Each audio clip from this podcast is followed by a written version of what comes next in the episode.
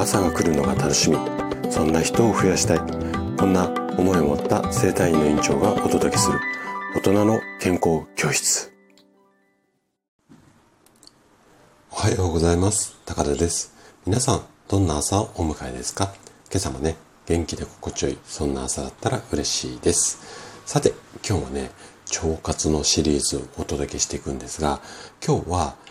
腸内環境のキーパーソンは日和見菌、うん、こんなテーマでお話をしていきます。本題に入る前にちょっと一つだけお知らせをさせてください。あの先日からね、あのー、募集募集っていうかご登録を、あのーお願いしているメルマガなんですけども、おかげさまでね、本当にたくさんの、もう何十人という方がご登録いただいて本当にありがとうございました。で、えっ、ー、と、まあ、今ね、あの、ご登録いただいたら最初に8通ぐらいね、まあ、健康の基本みたいなこうメールが届くんですが、まあ、その後、いろいろな健康情報をね、定期的にお送りするんですが、ちょっとね、感謝の意味を込めてってわけではないんですが、すでにご登録いただいている方には、おそらく来月ぐらいには、なんとか準備間に合うかなと思うんですけれども、ちょっとしたね、プレゼントを用意してます。メルマガ読者さん限定のプレゼントっていうのをね、ちょっと用意してますので、今ね、ご登録いただいている方は、ぜひね、そちらも楽しみにお待ちいただけると嬉しいです。はい。じゃあね、早速今日のテーマに行きます。で、腸内、腸の中ですね、腸内には3種類のね、菌っていうのが存在します。で、この腸内細菌って言われたりするんですが、腸内にある菌はね、腸内細菌の半分以上を占めるのが、この3種類のうちの、あんまりね、名前が知られていない日和見菌、こんな菌なんですね。今日はね、この日和見菌の正体について詳しくお話をしていきます。ぜひね、最後まで楽しんで聞いていただけると嬉しいです。じゃあね、早速ここから本題に入ってきます。まず、腸の中には、もうね、ちょっと幅が広すぎてあれなんですが、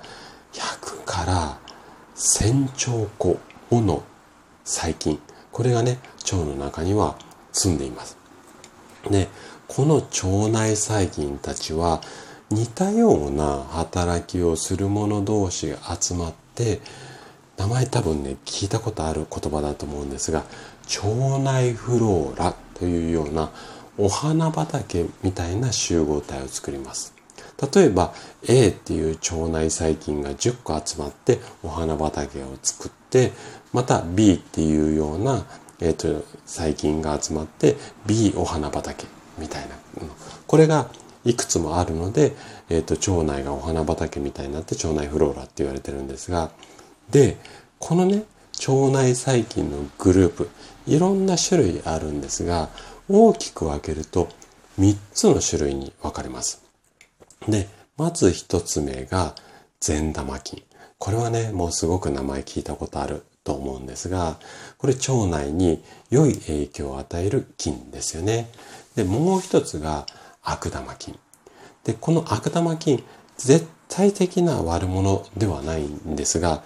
一定の量を超えると悪い影響が出てきます。で、この善玉、悪玉はもうあなたもご存知な通り、名前聞いたことあるよっていう形だと思うんですが、もう一つね、日和見菌っていうものがいるんですね。で、この日和見菌、どんなやつかっていうと、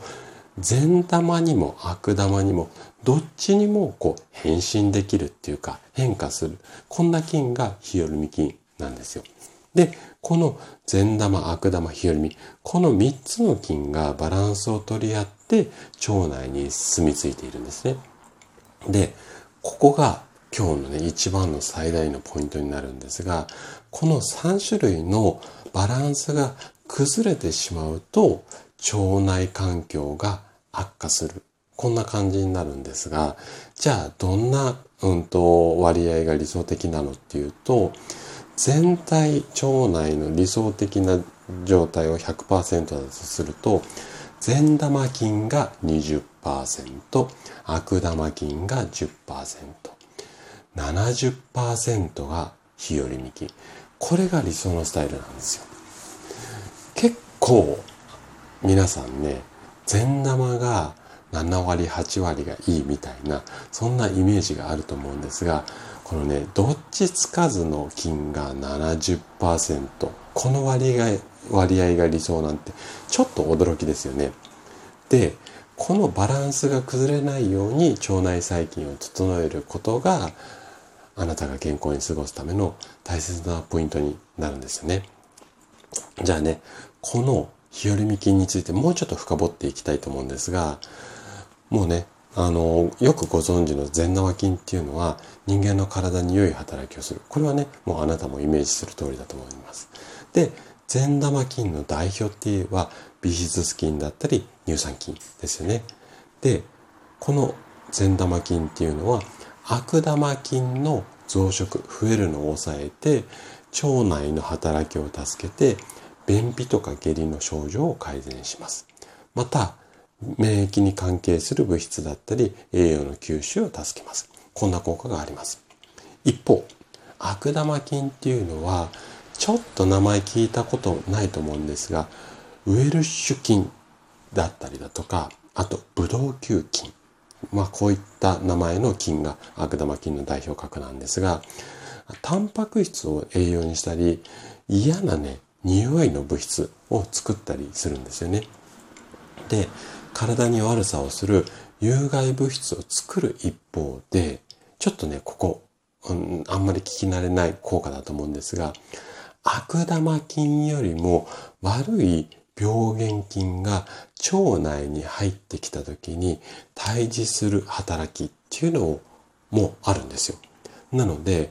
結構悪玉菌もいい働きしているんですよ。なので悪玉菌だからといって絶対的な悪ではないですよっていうのはこれ自分より悪いやつ来たら俺の方が一番悪いだって言ってその最も悪いやつをやっつけてくれる。こんな働きがあるんですね。で、ここまでが善玉菌と悪玉菌。じゃあ今日のメインテーマである日和見菌ですね。この日和見菌っていうのは、善悪、どちらにも属さない菌で、これもね、ちょっと難しい名前になっちゃうんですが、バクテロイデスだったり、ユーバクテリウムみたいな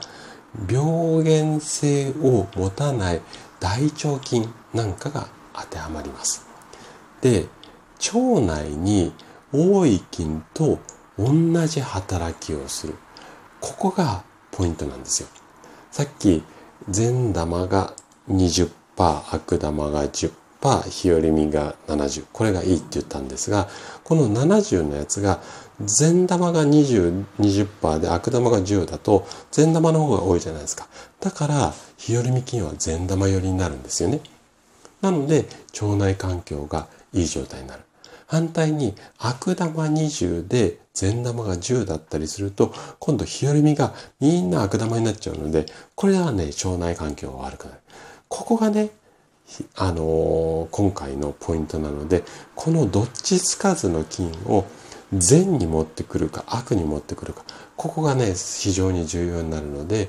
腸活をするためにはね、このあたり覚えていただけるといいかなっていうふうに思います。はい。ということで、今日も最後まで聞いていただきありがとうございました。番組の感想などね、お気軽にコメントいただけると嬉しいです。それでは明日の朝7時にまたお会いしましょう。今日も素敵な一日をお過ごしください。